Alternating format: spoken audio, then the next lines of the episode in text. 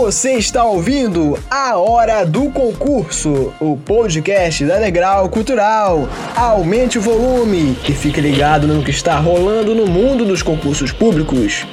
Conte com a orientação da equipe pedagógica mais experiente do país e venha fazer parte do nosso time de aprovados. Concurseiros do meu coração, estamos chegando com mais um novo episódio do podcast Hora do Concurso, podcast produzido pela equipe de reportagem da Degrau Cultural e apresentado por mim, José Lucas Brito. No programa de hoje, vou conversar com o professor Antônio Batiste, que é especialista em concursos, servidor público federal, mestre em administração pública pela Universidade Federal Fluminense, a UF, e doutor em administração pela COPEAD da UFRJ, com a ampla experiência de quem já foi aprovado em vários concursos e tendo ocupado vários cargos de gestão na administração pública, ele vai apontar diversos atrativos de ser um servidor público que vão muito além da estabilidade e de receber uma boa remuneração, mas que nem todos vocês sabem, então fiquem atentos. Seja muito bem-vindo, professor. Olá, pessoal, tudo bem? José Lucas, Luiz Fernando, olha aí, que dupla. Vamos juntos. Com certeza. Ele já anunciou, nosso convidado também vai conversar com o principal comunicador da área de concursos públicos há cerca de 200 anos, no mínimo, aqui no país. Seja muito bem-vindo, Luiz Fernando Caldeira. Fala, José. Fala, mestre Antônio Batiste. Esse cara é muito fera. Zé. Ah, antes, calma aí, né? Obrigado pelo elogio, mas cuidado, exagero, sem exagero, principal comunicador da área de concurso, temos aí tanta gente boa nessa área de concursos públicos, né? Que realmente eu apenas sou mais um com experiência nessa área. Agora, se você quer conhecer um cara que é estrogonoficamente preparado, é esse cara aqui. Esse, esse cara aqui é realmente. Eu sou fã dele, ele sabe disso, gosto muito dele. Antônio Batista é muito fera, ele conhece tudo, não só sobre concursos públicos, mas, sobretudo, né, do outro lado, né, da, da, da, do outro lado do concurso, que é o lado de ser servidor público. Né? Ele já ocupou vários cargos de gestão, como você falou aí na administração pública, e eu tenho certeza que ele vai trazer aí muitas informações interessantes para os nossos concurseiros né, que acham que concurso público, que ser servidor público, bom ser servidor público é a questão da estabilidade é. da remuneração. É verdade. Não temos dúvida disso. Mas temos muito mais coisa. Além disso, eu tenho certeza que o Antônio vai falar muito bem sobre esse assunto. Com certeza. Bom, é uma honra, então, para mim, além de estar com o Luiz Fernando Caldeira, estar com o professor Antônio Batiste, com essa, esse amplo currículo, com esse amplo conhecimento de quem atua há tanto tempo na área de concurso público. Antes da gente adentrar no tema propriamente dito do nosso programa de hoje, eu gostaria que o senhor falasse de forma resumida em quais concursos públicos o senhor já foi aprovado e também quais cargos de gestão pública o senhor já ocupou ao longo de toda a sua carreira no serviço público. Legal, legal. Primeiro, aí temos, tenho que agradecer muito a, a ambos né, pela receptividade. Agradeço de verdade. É, Para aqueles que nos ouvem ou nos assistem, sejam muito bem-vindos. É uma alegria muito grande. E essa é uma dupla inoxidável, né? O José Lucas e o Luiz Fernando. O Luiz Fernando eu tenho, conheço há mais tempo, é um grande parceiro, agradeço muito. Bom, uh, eu fui aprovado três vezes no Banco do Brasil, três na Caixa Econômica Federal, fui aprovado para a Universidade Virtual do Estado de São Paulo, a Univesp, em dois cargos diferentes. Fui aprovado em dois cargos na Universidade Federal Fluminense, na área técnica. É, fui aprovado pra, para o PROCON de São Paulo, é, Instituto de Pesquisas Tecnológicas de São Paulo, é, enfim, vários, nem lembro de, de todos aqui, mas é, em todos esses é importante dizer, aprovação não é tudo. Em todos eles eu fui convocado para a posse. E em todos eles, é, eu, eu, com exceção da Caixa, que eu de fato trabalhei, e do, e do IPT, que é, não, não entrou no escopo, mas em todos eles eu fui convocado para posse e assinei, né, formalizei a desistência em favor de, de alguém. É... Ou seja, não foi uma mera aprovação, foi uma aprovação com classificação, né? Isso aí faz a diferença. Exatamente. Né? Então, é, é ser aprovado, é, até que não é difícil, né? mas ser aprovado e receber a convocação para posse é outra história. Em todos esses que eu mencionei e em outros, eu fui convocado para posse. É... Oi, José Lucas. E aí José. o senhor acredita que, assim, com tanta, tantos concursos que o senhor conseguiu a aprovação e a convocação, claro, é, senhor acredita que existe uma receita de sucesso, uma estratégia de estudo que seja infalível para ter conseguido tantos resultados positivos? É, eu, assim, a, a, minha experiência, é, ela não está só no concurso, né? Como o Luiz também mencionou, uh, nos cargos ocupados, cargos de gestão. É, entre os cargos mais recentes, e aí eu vou conectar com essa tua questão, José, é, nós fomos diretor de escola de, de governo, é, atuamos como pró-reitor substituto de gestão de pessoas. É, estou atualmente né, num, CD, né, um cargo de direção de coordenador de comunicação institucional uh, na Universidade Federal Fluminense, a UF. É, tudo isso foi precedido justamente por uma estratégia. Né? E aí tem tudo a ver com a tua pergunta. É, antes de tudo isso, veio a aprovação em concursos. Uh, existe estratégia infalível? Não, não existe. Simplesmente não existe. Porque você não tem como adivinhar qual será a estratégia do teu oponente. Então, para que a sua seja infalível, a dele precisaria ser falível. Então, não, não existe. O que existe são é, é, adequações estratégicas que você pode fazer. A minha sugestão, é, nesse sentido, e a gente vai desenvolver mais ao longo desse papo aqui, é, é que você busque mapear os seus pontos fortes e fracos. Né? Então, primeiro isso. Depois disso, a, a partir disso, né, você consegue conectar, especialmente os seus pontos fortes, com alguns objetivos que sejam factíveis de concursos. Seus pontos fortes fatalmente vão se, se comunicar muito mais com certos cargos e certos é, empregos públicos, etc., do que outros. Né? Então, uma vez que você identificou esses pontos fortes e fracos, identificou um objetivo de um cargo ou de uma instituição que você deseja, né? aí sim vem a preparação, a estratégia de estudos, né? que basicamente é, é teoria, né? revisão, é, exercícios, provas anteriores e você vai calibrando esses estudos com base na, na pontuação que você tem nesses exercícios que você faz. É, a gente vai voltar a tratar sobre isso é, ao longo aqui do nosso papo, com certeza. Vamos sim. Agora, tem um, assim, uma lenda, um, enfim, é, muito se fala, professor, que o servidor público, o empregado público, só por ter estabilidade e uma boa remuneração, eles possuem uma melhor qualidade de vida. Só que, no entanto, há também é, na sua opinião, há também uma preocupação da administração pública de proporcionar ao servidor essa qualidade de vida tão almejada? Se sim, quais ações, por exemplo, os órgãos e as empresas públicas realizam para atingir esse propósito? Legal. É, assim, isso, isso varia muito, muitíssimo. É, essa, aliás, essa resposta a gente vai observar em, em quase todas as perguntas aqui. É, o que nós temos quando falamos de administração pública, é, é bom deixar claro isso né, para quem nos assiste. A administração pública envolve todos os poderes, né, para começo de conversa, embora muitos considerem que seja só o executivo, mas não é. Então, se envolve os três poderes e se envolve as três esferas, né, o municipal, o estadual e federal, a gente está falando de milhares e milhares de órgãos e entidades públicas. Só estatais federais a gente tem 500, para você ter ideia. Só municípios, só prefeituras, a gente tem mais de 5 mil. Né? E cada um desses, todos eles, né, tem autonomia até um, um certo ponto para definir, é, por exemplo, programas de qualidade de vida que existem. Né? Então, é, é, sim, existem programas de qualidade de vida, existem é, é benefícios, políticas de benefícios, existe incentivo à qualificação, é, existem gratuidades ou descontos em muitos casos. É, existem fundos de pensão, previdência privada, é, é cursos de idiomas, a, a, possibilidade de bolsas, projetos. É, é realmente é um, uma quantidade muito grande de possibilidades né, que, que, acabam melhorando, digamos assim, a qualidade de vida do, do, do servidor. Agora, é, é, bom frisar, e aí eu fecho, né, é bom frisar que isso muda demais. Né? Pela diversidade, quantidade e autonomia que cada ente, cada órgão, cada entidade possui.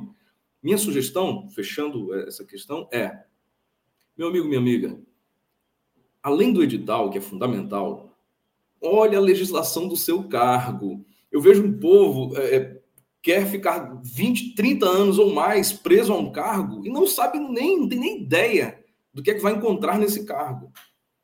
Então, esse se inscrever, né, Tá olhando o edital, te interessou né, o salário, você tem né, o, os requisitos, ok. Dá uma olhada na legislação do cargo, para evitar surpresas.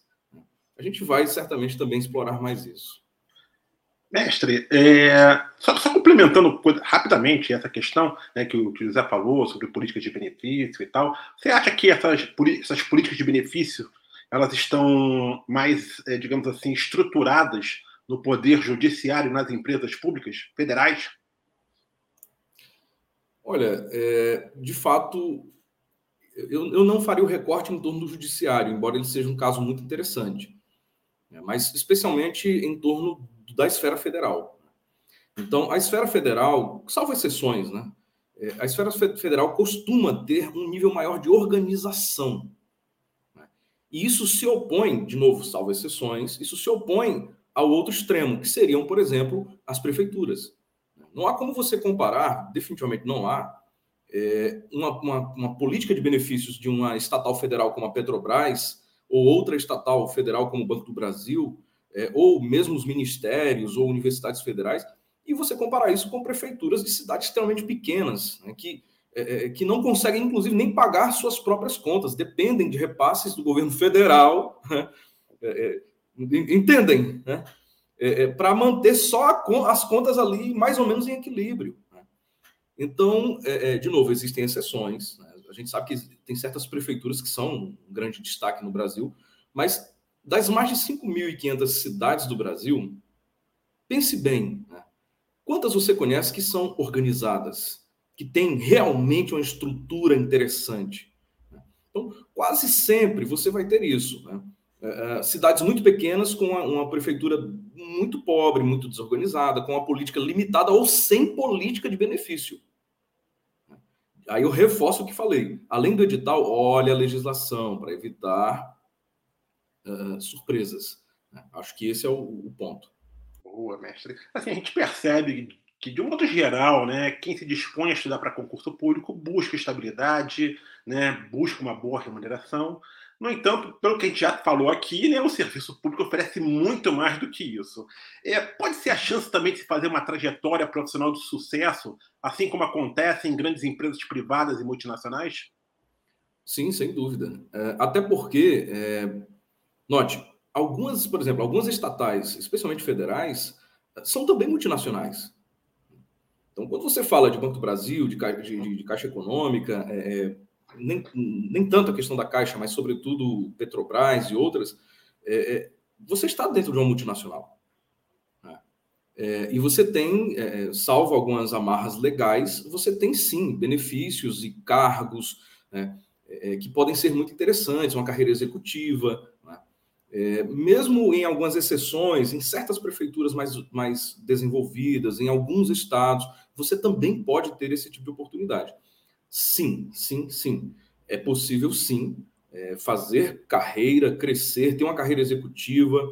É, é, possível, sim, se tornar um gestor, uma diretora, é, um CEO, é, um presidente. A gente tem, inclusive, alguns casos, é, tanto aqueles registrados historicamente, quanto alguns é, recentes, né, de, de presidentes de grandes, de grandes empresas públicas que eram ou são servidores ou funcionários de carreira ou, ou empregados públicos, todos eles concursados. É, mais do que isso, vou até além. Né? Nós temos, inclusive, carreiras outras, por exemplo, a carreira política. Muita gente não sabe ou não percebe. Se você olhar a quantidade de delegados, militares, etc., eleitos Verdade. nos últimos pleitos, cara, todos eles são concursados. Entendeu? Então, assim, o cara é delegado, é capitão, é comandante, é policial, todos eles são concursados. Juiz, e antes mesmo dessa onda toda, é, é, já havia também isso, né? muitos deputados, governadores de estado, né?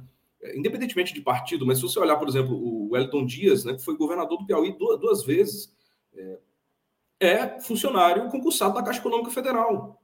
Né? Você entende? Então, assim, e, e, há muitos outros casos, muitos outros. Então, é, é, o leque de atuação é muito mais amplo do que você consegue ver no edital. É só o que eu posso dizer muitos reitores de universidades também, né? Concursados, sim. você que atua nessa área, né? Você conhece sim, bem. Sim, Existem muitos reitores que são ou que se tornaram é, é, é deputados, é, alguns é, prefeitos, governadores, enfim, é, entre outros servidores. Há uma imensidão. Se você olhar a quantidade de prefeitos do Brasil, que, que por exemplo, que é médico, muitas vezes médico do SUS, professor da prefeitura, professor do, você entende? do estado ou de universidade. Cara, então, é, é, além do que você pode fazer dentro do, do, do órgão em que você tomou posse, você pode até expandir isso. É, esse é, o, é isso que eu quero sinalizar. Legal, legal. Mestre, assim, de um modo geral, a maior parte dos órgãos e empresas públicas, né, principalmente do governo federal, do governo de estado, de, de, prefeituras de capitais, digamos assim, que são mais bem estruturadas, né, contam com um plano de cargos e salários que permitem promoções, progressões na carreira, trazendo assim também incrementos salariais que vão além daquele que estão no edital? Legal. É, essa é mais uma questão inoxidável, né? uma questão estrogonófica, né? é, como diz o nosso conterrâneo carro velho, né? É, assim, essa, note, normalmente, você frisou bem e está correto, normalmente, ah, prefeituras, governos estaduais, estatais, ministérios, etc., possuem um plano de cargos, carreiras e salário. É, mas veja, em algumas situações, você pode ter um plano de carreira mais geral e você pode não ter um plano específico para aquele cargo que você está, uh, ao qual você está se candidatando. É, é, embora isso seja um pouco raro, mas acontece. Principalmente no caso das pequenas prefeituras, tarará. E aí eu só reitero o que já falei. Né? É, olhe o edital. Além do edital, olhe qual é a legislação do cargo você pode ter surpresas. Então, há surpresas que, infelizmente, são ruins. Né? Embora, na maioria dos casos, a gente possa é, julgar né, que são é, situações positivas. Mas eu reforço isso. É, de novo, a, maioria possui, mas há um grupo pequeno ali que, que pode não possuir. Então, atenção, imagina você vai ficar anos, talvez décadas, talvez uma vida inteira preso a uma carreira mal estruturada. Acho que esse é o, o mote.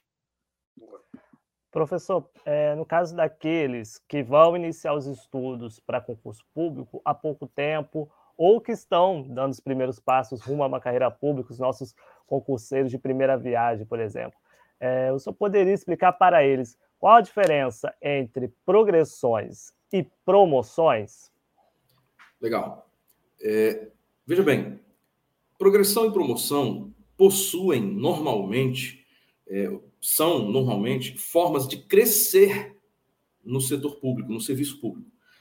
Você tem um crescimento, inclusive salarial, na maioria dos casos, que você tem um pequeno aumento ou até um aumento razoável né, de tempos em tempos e mediante requisitos. Então, geralmente você vai ter a progressão que pode ser horizontal, né, mas que envolve um certo, um certo aumento financeiro, e você tem a promoção, que pode ser vertical, que também costuma envolver um, um acréscimo financeiro. Eu só gostaria de ressaltar uma coisa em relação a isso. É, e é impressionante como reforça o que já falei. Né? O, que, o que, que é? O fato de que progressão, promoção e, e, e, e figuras afins né, de, de, crescimento salarial, uh, é, eles são definidos dentro da autonomia de cada ente. Então, você tem prefeituras, eh, governos estaduais e mesmo órgãos federais que podem ter um desenho diferente, nomenclaturas diferentes, requisitos diferentes, valores e percentuais diferentes. É, então, eu acho que esse é um detalhe importante a ser é, ressaltado. E, e, aí só reforça. Né? Olha o edital. Além do edital, consulta a legislação do cargo, que normalmente está no próprio edital. É, lá você vai ter, é, é para ter, né, normalmente tem, é, quais são os passos que você vai dar na carreira, quais são os requisitos de, pro, de progressão ou de promoção, né, ou outras, outras possibilidades. E detalhe, na maioria dos planos de cargos e salários que sejam bem estruturados, você tem inclusive a tabela salarial que prevê a, o teu crescimento, o teu histórico ao longo de vários anos na carreira. Então, se você quiser saber hoje, né, você sabe hoje o salário inicial que está lá no, no, edital. Mas na legislação, se você quiser saber, tá, quanto é que eu vou estar ganhando daqui a 20 anos nesse cargo? Isso costuma estar na legislação do cargo.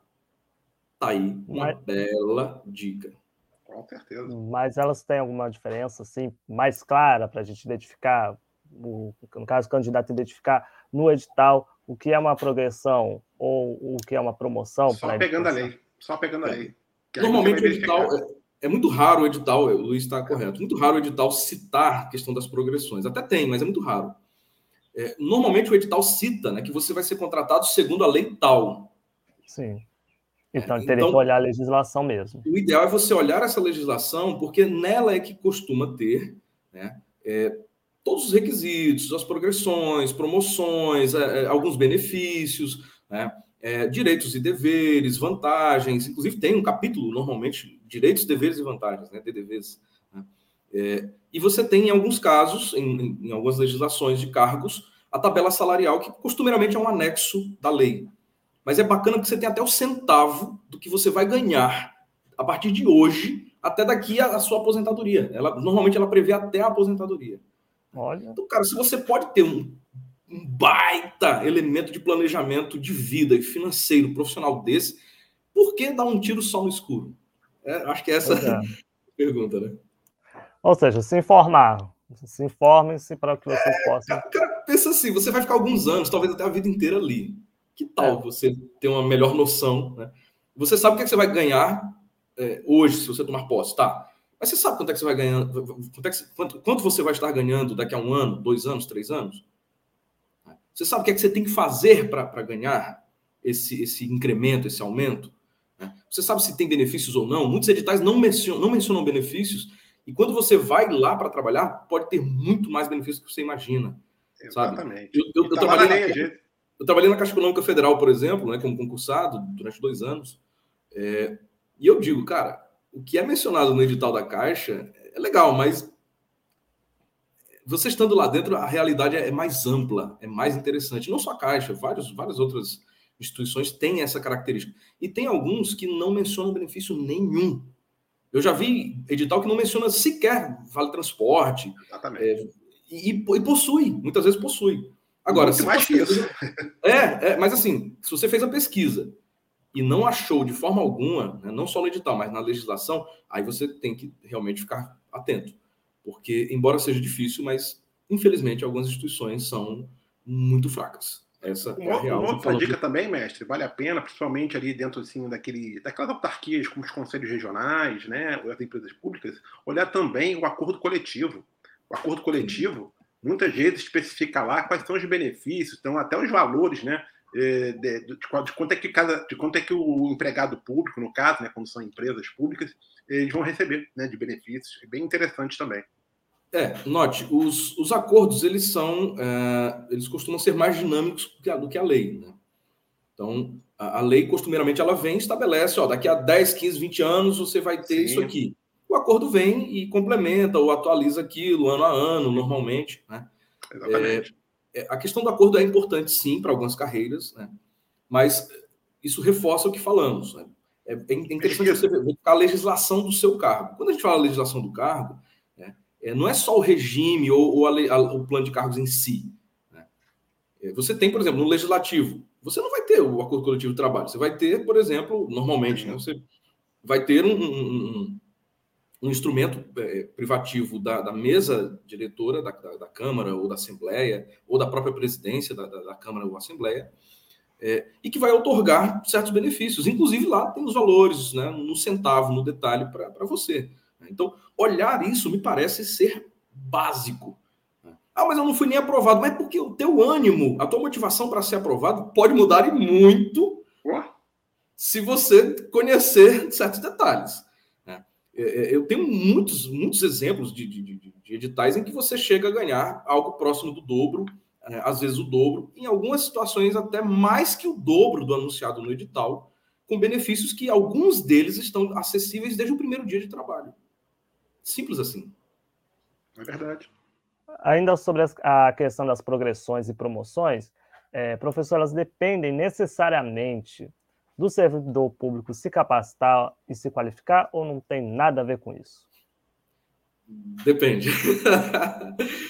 Por que depende? Pô, eu estou respondendo tanto depende que eu estou me sentindo um economista já aqui. Né? Mas está trazendo aí para o pessoal uma, uma, boa, uma, uma, boa orientação. Isso é que é importante. É, não, não. É, a, nossa, a nossa busca é essa. Por que, que eu digo depende? Porque, assim, como eu disse, progressões e promoções e outras, uma série de outros é, elementos, são definidos de maneira autônoma por cada ente. Né?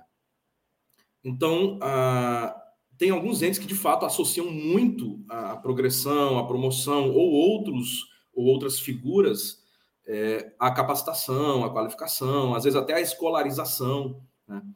É, então, ah, se você fizer um mestrado, você vai ganhar mais tanto. Tem alguns que fazem isso. É, outros associam progressões, promoções e, outros ajustes, ah, por exemplo, ao tempo de casa, ao tempo de serviço. Né? Isso é super comum, diga-se de passagem. É, outros associam, e também é muito comum, a, ao resultado da avaliação de desempenho do servidor. Né? Outras fazem meio que uma mescla de, de, de tudo isso. Né? É, e há aquelas, é, infelizmente, eu preciso dizer, né? eu, eu tento, eu, eu, sempre motivo, estimulo, mas eu tento ser muito realista. Né? Que assim, cara, não há um padrão. Vou dar um, dois exemplos aqui. Você tem tribunais entre os principais do país que dão 10% de aumento por um doutorado.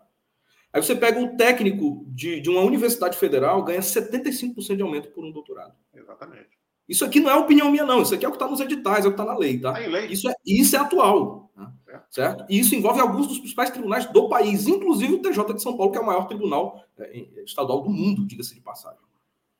Então, eu acredito que assim, você saber desses dados é, e outros né, que a gente está tentando trazer aqui, eu acredito que faz alguma diferença. Né?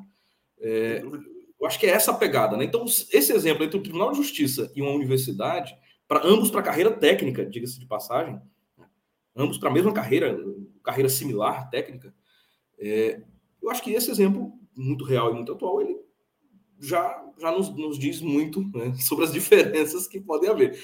E detalhe, é, muitos órgãos menores, né, prefeiturinhas que a gente falou aqui, etc. e tal, geralmente não tem esse tipo de benefício vinculado à capacitação ou qualificação, por exemplo.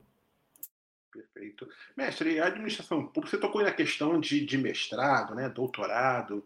Né? A administração pública é, financia, muitas vezes, ou financia parcialmente, né, ou até mesmo integralmente, é, cursos de graduação, de cursos de, de mestrado, de doutorado, né? É, até mesmo cursos de capacitação. Fala um pouquinho sobre isso. É uma área que você sabe muito, conhece muito, porque você já lidou, você lida com isso diariamente, né? É, eu fui diretor né, de escola de governo, que é o responsável pela capacitação e qualificação. Na época, eu respondia pela capacitação e qualificação de é, uns 8 mil servidores federais. É, é assim, é, de novo, isso depende. Porque, como eu disse. É, depende, ente... mas, mas é possível. Sim, sim, sim. Eu vou dar exemplos aqui. Né? Então, assim, cada ente define isso. Né? Então, uma coisa é a gente considerar as prefeituras sem muito desenvolvimento, outra coisa é a gente considerar órgãos estaduais, outra coisa é a gente considerar a esfera federal, ou tribunais, o legislativo, enfim. Mas, assim, é, entre os que disponibilizam esse tipo de benefício, alguns dão uma contrapartida ali, né, uma participação 20%, 30%, 50%, mas há casos em que chega a 100%. Eu, por exemplo, obtive uh, uma das graduações que eu fiz, que foi marketing, foi integralmente financiada uh, pela Caixa Econômica Federal quando eu trabalhava na Caixa em 2011. Né? É, porém, isso normalmente é mediante requisitos. Né? Então, como acessar isso? Costumeiramente, assim como a Caixa, vários outros também fazem, é, são lançados editais internos. Então você tem um edital interno, que é só para quem é funcionário, empregado ou servidor daquele, daquela instituição. Né? É, e aquele edital ele tem todos os requisitos, as etapas, enfim. Né? Uh, outra coisa, normalmente, quando você tem esse benefício, você vai ter que ficar um tempo né, ou cumprir certos requisitos é, depois que você se formar. No meu caso, né, como eu pedi demissão logo depois da formatura, eu fui fazer outras coisas além da Caixa Econômica, no setor público e privado, então eu tive que devolver. Agora, se você vai ficar, né, e você tem um ânimo de ficar, né, ah, eu fiquei, sei lá, recebi durante dois anos o benefício, vou ficar mais dois, ou mais três, ou mais quatro, legal, né? É, é, é, aí sim, porque você normalmente não vai ter que fazer nenhuma devolução. Tá? Esse é o cenário. Sendo aqui né? mais franco e detalhado impossível. A gente vê, inclusive, que muita gente vai fazer mestrado, doutorado fora do país, inclusive, né? bancado, né, de certa forma, pela própria administração pública. Né? Sim. É, é assim, quando, quando a gente fala né, da questão do ser bancado, ser financiado, acho que é importante esclarecer. É, isso é mediante edital, né? então não é por amizade, tal, tal, tal. Né? É, outra, você tem requisitos depois, tanto antes quanto durante, e especialmente depois, é, para acessar o benefício, para manter o benefício, é, para acessar é, ajustes, prestações de contas, relatórios, né, como, como, eu acabei de mencionar. No meu caso, mas foi uma opção minha. Né? Eu, como eu tinha outros projetos, eu pedi demissão. Como eu pedi demissão logo depois que eu me formei, né, a instituição fez valer um direito dela. Não, não há erro nenhum aqui.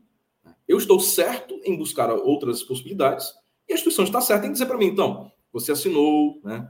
um documento dizendo que se, se desligasse num prazo tal, você teria que devolver. Então, você vai devolver. Tudo certo. Né? É, é, é, isso. Então, normalmente é um processo objetivo, mediante edital, é, e tem requisitos para acessar, para manter e depois também. É isso. E hoje o servidor tem, tem uma ampla possibilidade de fazer vários cursos, né, mestre, dentro da administração pública. Existem muitas escolas de governo, existem muitas universidades corporativas, não é isso? Né, que, e você fazendo, às vezes, essas, digamos assim, trilhas de aprendizagem, você vai crescendo profissionalmente, não é isso? Sim. É, de fato, uh, cursos gratuitos é o que mais tem. ENAP oferece, né? É, a, a, ENAP, ela, ela, hoje, ela é mais do que uma escola de, de, de governo, né? Ela é um guarda-chuva que, que acaba é, ali orquestrando né, outras escolas de governo do Brasil inteiro. Então, é, vale muito a pena. Se você olhar, você tem ENAP, você tem Escola de Contas e Gestão do Tribunal de Contas do Estado do Rio de Janeiro, você tem a EGG, Escola de, de, de Governo de Gestão e Governo da Prefeitura de Niterói, você tem a Escola Virtual de Gestão EVG, né? você tem uh, o próprio, o próprio uh, a plataforma Saberes, né, do, do, do lá do, do Senado, né? É, e há muitas outras, há muitas outras, né? É, é todas elas trabalham com a gratuidade. Então você tem curso de aperfeiçoamento, curso de capacitação, curso de duas, três, cinco, dez horas, curso de 20, 80, 100, 200 horas. Você tem, em alguns casos, né, no caso da, da INAP, por exemplo, você tem é, é MBA, você tem é, mestrado, né? enfim, e tudo isso em gratuidade. Então, vale muito a pena pesquisar. Antes de sair investindo, vale a pena pesquisar, porque é muito provável que você consiga encontrar opções interessantes com gratuidade. E a realização desses cursos, por exemplo, mestre, eles podem trazer incremento salarial para o servidor público, não é? Sim. É, isso está vinculado também à, à carreira né, de, de, de, cada um. Em muitas carreiras, você tem ah, retribuições eh, remuneratórias eh, ligadas à capacitação ou à qualificação. Aqui, basicamente, capacitação são cursos uh, extraescolares ou informais, etc. Qualificação, normalmente, são cursos formais, normalmente são de escolarização. Então, ah, um curso de, sei lá, atendimento ao cidadão, de, de, de 50 horas, é um curso de capacitação. Um mestrado é um curso de qualificação. E assim sucessivamente. A chance, cada, cada vez mais que o, que, o, que o concurseiro, né, que o servidor, desculpa, né, ele se qualifica, ele se capacita, mais chance ele tem de ocupar cargos de chefia, cargos comissionados dentro da administração pública?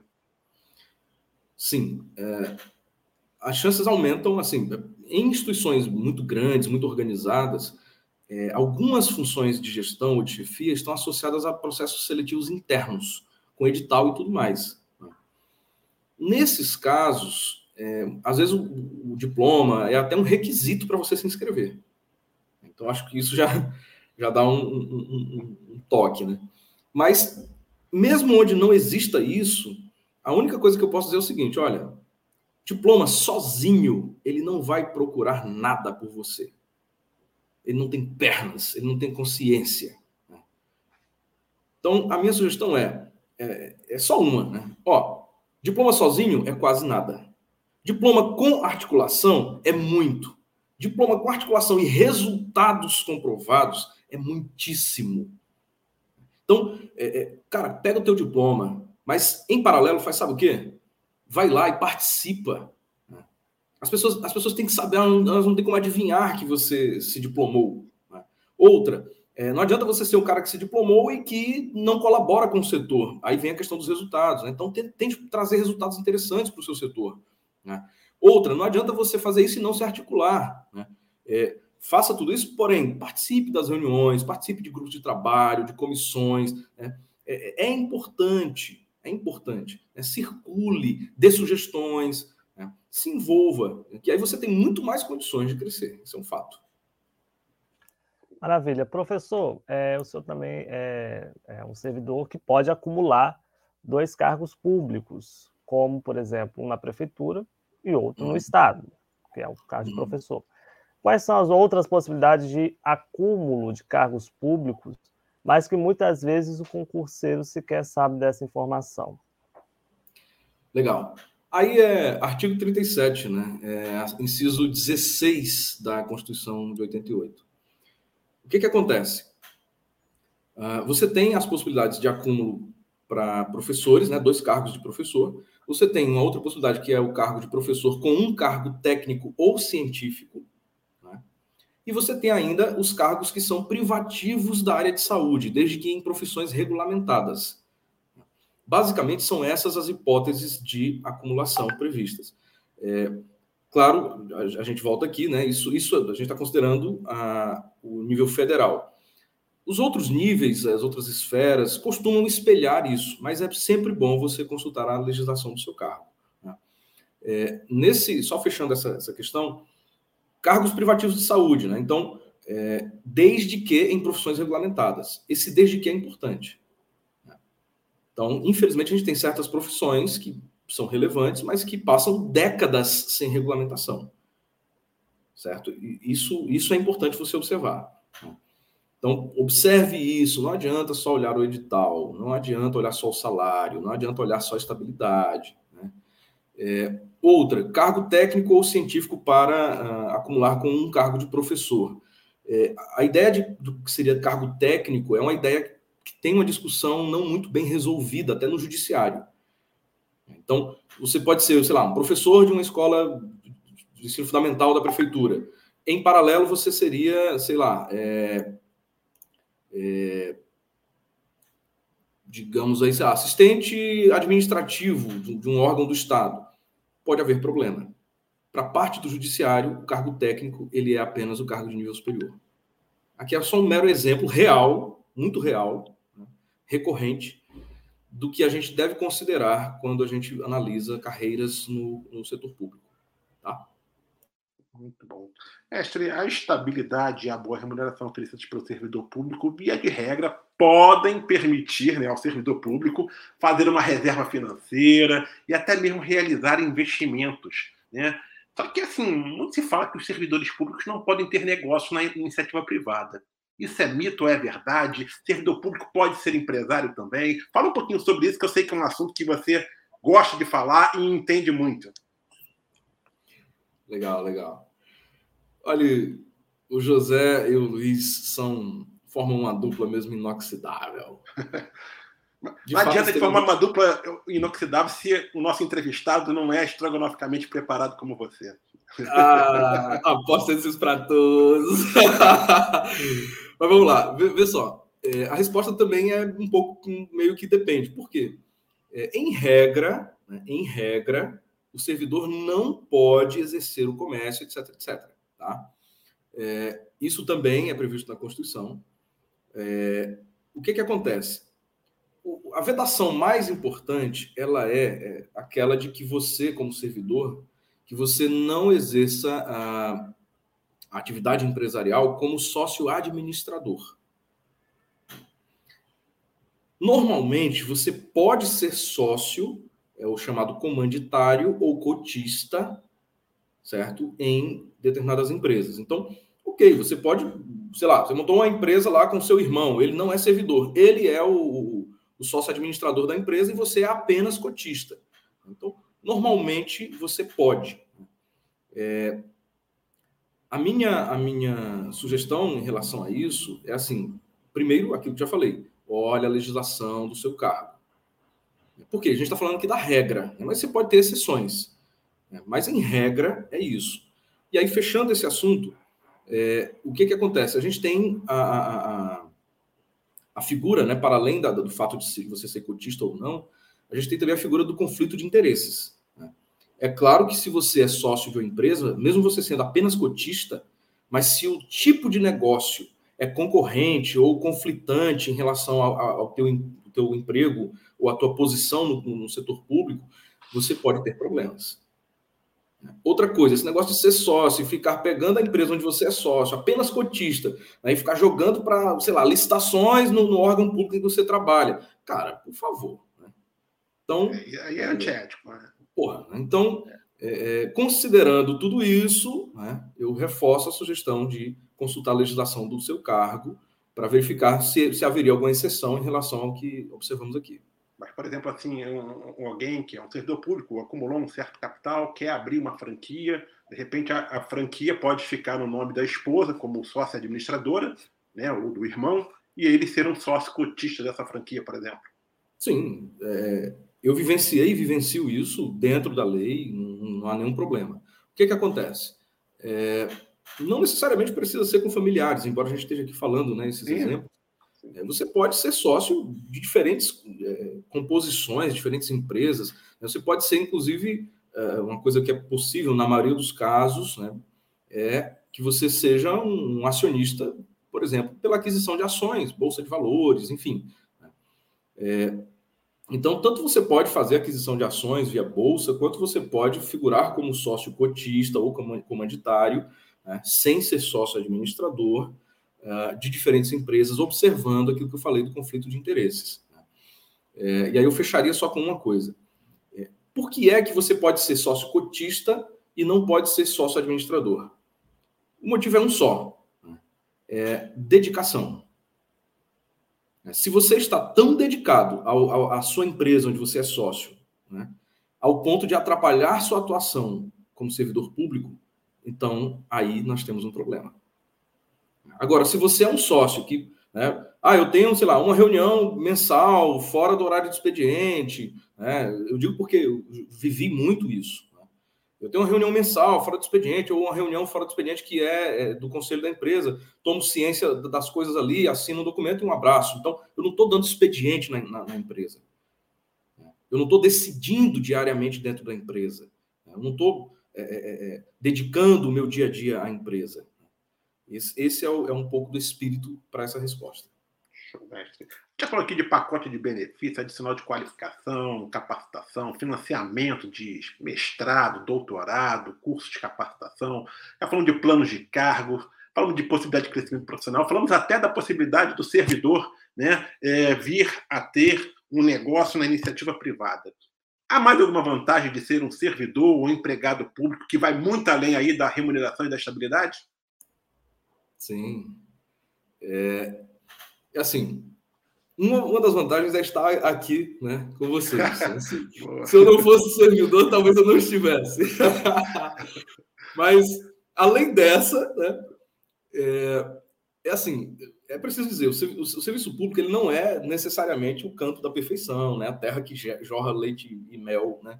Existem também desafios, problemas, limitações, mas em paralelo a isso, além das vantagens que já mencionamos, há outras, há muitas outras. É, eu mencionei, né? Você, cara, se você quiser pensar né, numa atuação ampla, eventualmente política, por exemplo, né, é, muitos assim o fazem, desde que cumpram a lei, claro. É, há outras situações, projetos, parcerias, é, os grupos de trabalho, comissões, parcerias internas e externas, é, gratificações de encargo de curso e concurso. Né? É, na forma da lei, você pode, por exemplo, ministrar cursos para, para colegas né? e receber um adicional por isso. Né? Cursos de capacitação, cursos de curta duração. Você pode atuar como, sei lá, fiscal, coordenador, aplicador de prova em concurso, etc., e receber também adicionais por isso. Né? É, você pode participar de, de, de bancas, de, de ah, bancadas de julgamento, de, de, de análise de, de, recursos. Cara, tem, são muitas possibilidades. E muitas dessas são remuneradas. Mesmo as que não são, ainda te permitem, por exemplo, no mínimo dois, duas outras grandes vantagens. Uma, networking. Se você quiser, você tem condições de fazer muito networking, tanto internamente no, no setor, na, na, na, empresa, na entidade, no órgão, quanto externamente com parceiros, fornecedores, com cidadãos, enfim. É, essa é uma. E a outra, que é similar ao networking, né? é, é imaginar o, o ganho é, pessoal que você pode ter, né? do ponto de vista de. É, até mesmo de, de amizades, né? É, é, o setor público, indiretamente, ele me trouxe, por exemplo, um contato com o Luiz Fernando. Ele, ele há de lembrar. A partir de uma comissão, né? A partir de uma comissão de concurso da OAB, né, que nasceu de um trabalho meu de mestrado na UF, né, foi que surgiu a nossa, a nossa interação inicial. Né, e, e estamos aqui. Né. Então, é, é, é, é, cara, há muitas amizades interessantes que, que, que nascem ali e cá entre nós, até muitos casamentos. Eu conheço um monte de gente, um monte de gente que, que se casa no setor público. Tem, tem algumas instituições públicas que são conhecidas, inclusive, nesse sentido. É impressionante. É, mesmo? é sério. É um Foi padrinho de todos eles, eu tenho certeza, né, Antônio? Abafo caro. Abafo caro. Muito bom. Então, para a gente finalizar essa nossa conversa tão rica e tão proveitosa para quem sonha em seguir a carreira pública, que mensagem final você pode deixar para quem está nos, assist... tá nos assistindo pelo canal da, da Degrau e para quem está nos ouvindo pelas plataformas digitais de áudio? Muito bom. É... Primeiro, agradeço a vocês pelo convite e para quem nos escuta ou nos vê, uh... veja, dificuldades existem e existirão a minha sugestão é que você, né, ela, ela, ela, se conecta um pouco com o que falamos lá no início. É que você mapeie os seus pontos positivos e negativos, limitações, limitações de tempo, de dinheiro, se for o caso, né, é, limitações de conhecimento, mas também os pontos positivos, eventualmente a presença de, de, de tempo ou a presença de certos conhecimentos, certas facilidades com certas matérias, enfim. Uma vez que você fez isso, comece a mapear quais são os cargos públicos que te interessam né? e que eventualmente se conectem com esse potencial que você possui. Quando você faz esse match, né? então você tem melhores condições de êxito, você tem melhores condições de acertar, de ter aprovação e de se sentir realizado no, no, no caso de aprovação.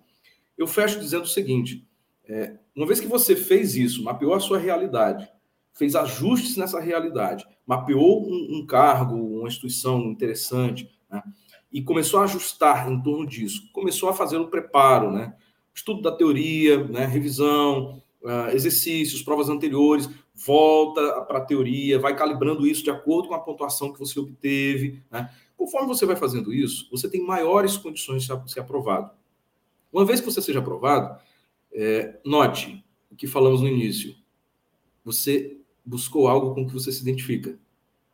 Aí você diminui um risco de, de ter estabilidade dentro de um sonho que, na verdade, não era o seu.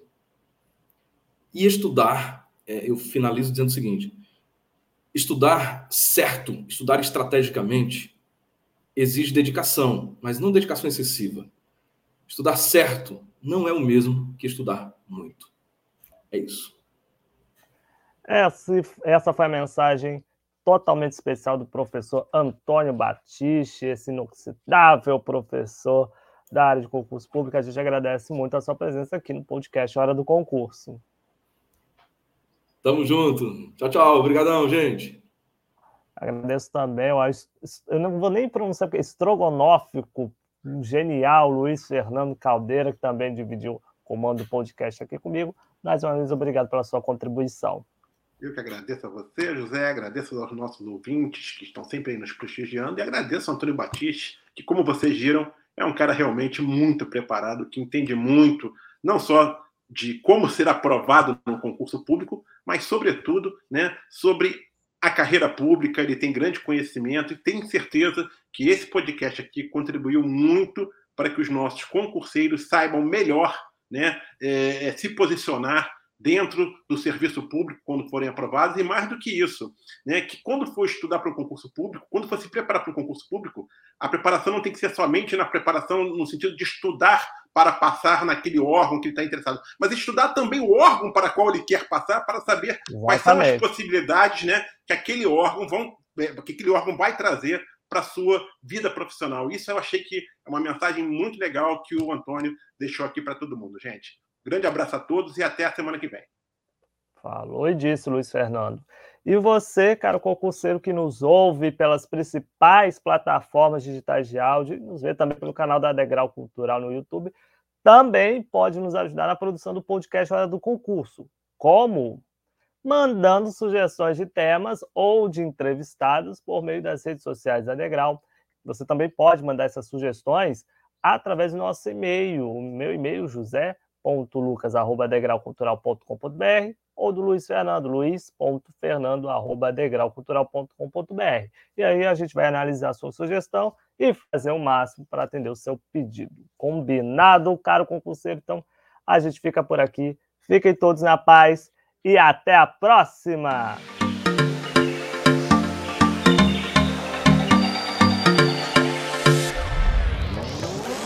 Se você gostou do podcast Hora do Concurso, não esqueça de compartilhá-lo com seus amigos. E siga a gente nas redes sociais pelo arroba Degrau Cultural. Até o próximo episódio!